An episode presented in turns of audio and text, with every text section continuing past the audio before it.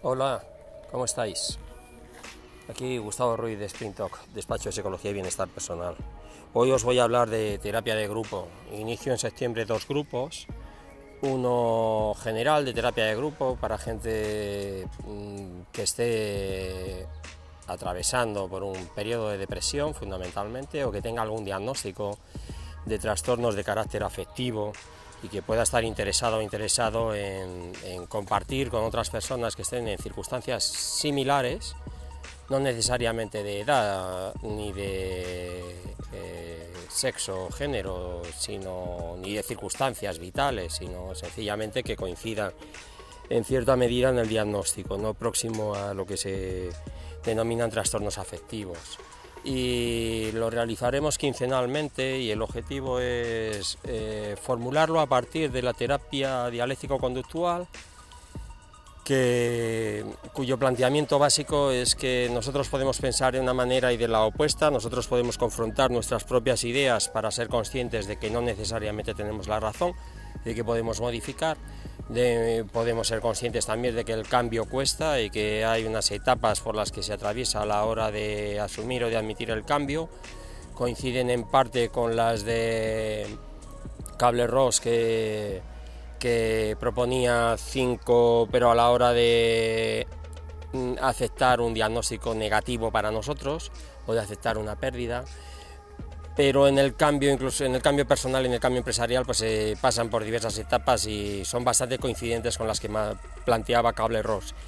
Y hay otros autores que se han aproximado al, análisis del cambio. En cualquier caso, no, no vamos a centrar la terapia de grupo única y estrictamente en el cambio, sino en esos planteamientos de la, de la terapia dialéctico eh, conductual que, contempla cuatro planteamientos o cuatro módulos, por llamarlo de alguna manera, cuatro chapters, ¿no? cuatro capítulos, porque no necesariamente tienen la misma duración todos ellos. Eh, uno tiene que ver con, con, el estar presente, con tomar conciencia de que mm, lo que me está ocurriendo ahora puede estar determinado por el pasado, pero no necesariamente es el pasado, y en función de cómo yo lo aborde puede puede mm, modificar sustancialmente el futuro en, favor mío o en contra mío. Uno de los planteamientos de ese estar en el presente que habréis oído como mindfulness y que, y que tiene mucho que ver para prepararse, tiene mucho que ver con la meditación, aunque no necesariamente no es meditación en su estricto, sino que la meditación se utiliza como una herramienta para que me ayude a mantener el control suficiente como para ser consciente de lo que está ocurriendo ahora y no extemporizarlo hacia circunstancias que he vivido en el pasado o hacia los miedos que yo puedo proyectar en esta, sobre esta situación y que en realidad esos peligros igual no, son existentes, no están, ¿de acuerdo? Entonces tiene un planteamiento de mindfulness con diversos ejercicios, de, que más que realizarlos en grupo, que algunos realizaríamos en grupo, pero van a ser tareas para, para ese periodo entre sesiones en que no, no nos vamos, no vamos a estar. Eh, sí vamos a estar en contactos a través de una plataforma, pero por escrito, pero no vamos a estar presentes, es decir, no vamos a hablar entre nosotros, nos vamos a escribir, ¿no? a testear de texto, como dicen los, los anglosajones o los angloparlantes. La idea es em, manejar ese, ese, módulo, pero también manejar otros tres eh, chapters que contemplan la terapia. Uno de ellos es el de cómo manejar mis crisis, es decir, hay algunas personas por sus propios diagnósticos, por ejemplo, el trastorno eh, de personalidad límite, eh, los trastornos de conducta alimentaria, suelen transcurrir a veces con periodos de crisis en los que eh, nos manejamos francamente mal e incluso muchos de, las personas que los padecen pues tienen épocas de autolesiones, de autocastigarse o penalizarse por lo que han hecho, por lo que piensan que han hecho, por lo que estaban pensando que iban a hacer. Y entonces hay autolesiones, algunas son muy severas, otras no tanto, hay gente que se pellizca, hay gente que se da un cabezazo, hay gente que se golpea las rodillas, hay gente que se corta, hay diversas expresiones. Entonces hay un módulo donde eh, compartimos aquellas técnicas o estrategias que nos pueden permitir liberar ese dolor emocional que sentimos cuando nos tenemos que autolesionar o cuando queremos autolesionarnos, liberarlo de otra manera mm, menos, menos dañina para nosotros y en función de las circunstancias en las que nos encontremos podemos emplear unos, unos u otros elementos. Eh, otro planteamiento es el de las relaciones interpersonales, que tiene que ver con cómo nos relacionamos con los demás. Al final somos animales sociales y por ejemplo hay un, hay un modelo, el de Maslow, Abraham Maslow, que es uno de los grandes psicólogos humanistas, un planteamiento precioso sobre la vida y sobre la manera de hacer terapia precioso. Y tiene la pirámide de Maslow, que la habréis visto, que tiene que ver con la emoción, en la pirámide de Maslow pues aparecen, hay diversos escalones, diversas etapas que dice él, tenía como hipótesis que si no, si no habías cumplido y si no habías cubierto unas, algunas de tus necesidades, difícilmente ibas a intentar cubrir las otras. Es decir, que una persona con el estómago vacío básicamente pues no se puede dedicar a construir una, una mm, teoría por otra parte, la realidad ha ido demostrando que la pirámide, con, ser correcta, no es necesariamente así como transcurre. Por ejemplo, hay muchos escritores y poetas que en periodos de crisis y de la sufrimiento por carencias económicas y, fisiológicas, por no poder, poder cubrir sus necesidades primarias, han hecho obras maravillosas. Eh, y es lo que hemos entendido muchas veces por el escritor bohemio, ¿no? Una persona no tiene un duro hasta que triunfa o que incluso ni triunfa, ¿no? Por los artistas tipo pintores o escultores que no vendían sus obras y que como resultado de no vender sus obras pues atravesaron verdaderas calamidades y sin embargo se han proyectado hacia los niveles más altos de esa pirámide de motivación. Con lo cual, bueno, en, plan, en cualquier caso, esos planteamientos de motivación también... Eh, tras estudios que se han hecho y, evidencias que se han descubierto, pues se, ha comprobado que, por ejemplo, formar parte de un grupo es uno de los grandes motivadores para las personas, hasta tal punto que la soledad, eh, el sentimiento de estar solo, más que de estar solo, de estar abandonado por parte de otra gente o de ser abandonado en una circunstancia en la que deberíamos formar parte de un grupo, eh, eh, digamos que irrita si se me permite la expresión, que no me sale otra palabra, irrita algunas zonas del cerebro que tienen que ver con aquellas donde se proyecta el dolor físico.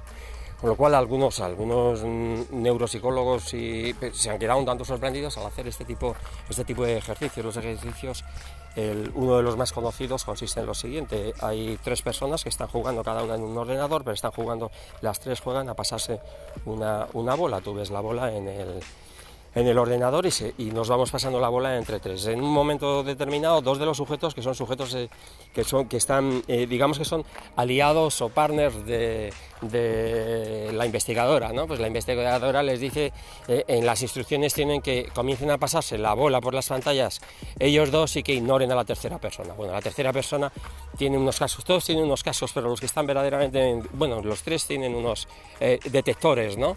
Detectores de, ondas cerebrales y entonces se veía en, los, en, la pantalla del sujeto que había sido ninguneado, se veía como eh, eh, se encendían, es decir, estaban activadas aquellas zonas donde normalmente cuando sientes un dolor físico eh, están activadas para mandar instrucciones. El cerebro manda instrucciones al organismo y a otras partes del cerebro de tal manera que se pueda tomar, pues, por ejemplo, liberar endorfinas para minimizar el dolor, ¿no? Este tipo de cosas, ¿vale? Pues esas zonas se, le, eh, se activaban en la persona que había sido ninguneada. Con lo cual eso significa que formar parte de un grupo y llevarme bien, eh, get llevarme bien con la gente, es importante en mi vida. Salvo excepciones, por ejemplo, hay algunas personas que, bueno, por su, tipo de vida y tal, mm, eh, por el, cómo procesan la información, pues ignoran a los demás, salvo cuando les necesitan por alguna circunstancia, pero se pueden sentir relativamente eh, cómodos en solitario. ¿no? Son personalidades de tipo esquizo.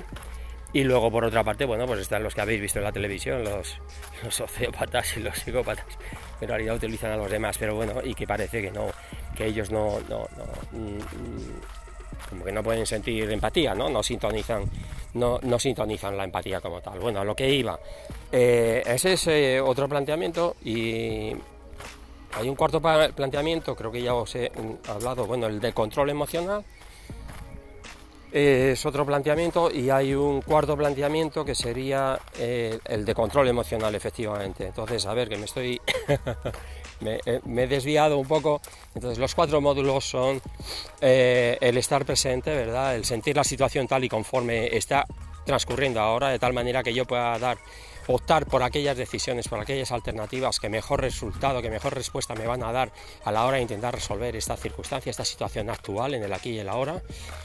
Y en eso trabajaríamos en la terapia de grupo trabajaríamos en cómo gestionar las crisis, los momentos de crisis emocional, cómo podemos eh, manejarlos de tal manera que no, que no penalicen nuestro modo de estar en el mundo, que no queramos morirnos porque tenemos una, una situación de crisis, que no intentemos, sabéis, que no, que no nos autolesionemos, este tipo de cosas, que no nos irritemos, que no rompamos eh, para siempre con la gente, que no rompamos los objetos, que no rompamos la dinámica de la vida por un disgusto, por un enfado, etcétera, por una desintonía o asintonía, desintonía conmigo mismo, ¿no? Eh, la tercera es control emocional, es decir, como, como entre neuroticismo y control emocional, pues existen diversas. Se dice que la mayoría de las personas que logran manejarse en, las circunstancias de la vida mantienen un control emocional interesante. Ese control emocional no es fácil de mantener, sobre todo cuando tienes un diagnóstico de trastorno afectivo. No es fácil mantenerlo, de hecho es muy difícil mantenerlo. No puedes competir con las personas que te han demostrado a lo largo de la vida que tienen mucho control emocional. Con ellos no puedes competir, pero sí que puedes aprender algunas de las maneras con las que ellos afrontan o abordan las circunstancias estresantes de tal manera que no les penalicen o que no les perjudiquen. Tú habrás visto muchas oportunidades como la gente se dice que entra al, trapo, por imitación al menos en España se dice así, entrar al trapo, que es una expresión muy taurina, aunque los toros estén de capa caída y sean prohibidos en el futuro o con el tiempo, pero bueno, se dice entrar al trapo. Hay gente que entra al trapo tal cual y hay gente que no, que se mantiene retirada, que se mantiene a la expectativa, que espera que las aguas vuelvan a su cauce, ¿no? Este tipo de expresiones en las que tratamos de hablar cuando la situación se ha enfriado. Bueno, eso es control emocional, no entrar al trapo directamente sin esperar que nosotros, porque claro, en algunos momentos cuando una de las cosas que nosotros sabemos es que cuando alguien está extremadamente alterado, no puede concentrarse en dar una respuesta, digamos que lógica humana. ¿Por qué? Porque tiene que resolver la situación. La situación emocionalmente es muy aversiva y los recursos no están disponibles. Es como que el cerebro eh, se apagara y solo estás en modo ataque o en modo defensa, pero no estás en modo razonamiento. Entonces, bueno, en el control emocional pues puede haber algunas herramientas, algunas tácticas, algunas cosas, algunas maneras de hablar a nosotros, de regular esa voz interior, de tal manera que nos permita recuperar, recuperar el control, ¿no? incluso darnos tiempo. A veces tardamos más tiempo en recuperarnos que otras personas. Yo, por ejemplo, salgo a correr de vez en cuando y tardo mucho más tiempo en recuperar mis por debajo de 70 pulsaciones que una persona de veintitantos años. Evidentemente, yo le triplico la edad a alguien que tenga 20, con lo cual eh, pues voy a tardar muchísimo más en recuperarme, ¿no? Aún así ando por debajo de 70 pulsaciones, que no está mal, salvo que se me pare el corazón en algún momento. Eh, a lo que iba, eh, trabajaríamos también con, con, el, tema de las relaciones interpersonales, que es fundamental. La, la terapia de grupo sirve fundamentalmente para aprender a manejarme en situaciones sociales en las que no estoy a gusto o para sacar el máximo de una relación con alguien que no me cae especialmente bien. En la terapia de grupo con todas las personas no te vas a llevar muy bien, va a haber alguna persona que te va a impactar desde el principio, va a haber otras personas que como que te van a provocar o producir cierto rechazo, no por ellas mm, obviamente, sino que porque te pueden recordar a tu cerebro de una manera inconsciente, le pueden recordar a otras personas. Una expresión de ellos puede estar vinculada a una persona que te has conocido en el pasado, un rasgo de la cara, eh, la ropa. Eh, iba a decir el perfume, pero el perfume no, porque claro, vamos a intentar hacerlo virtualmente para que salga económico y para que podáis participar desde distintas ciudades. Bueno, a lo que iba, este va a ser el planteamiento, lo voy a promover en septiembre, va a ser económico, no va a ser gratis, pero va a ser económico.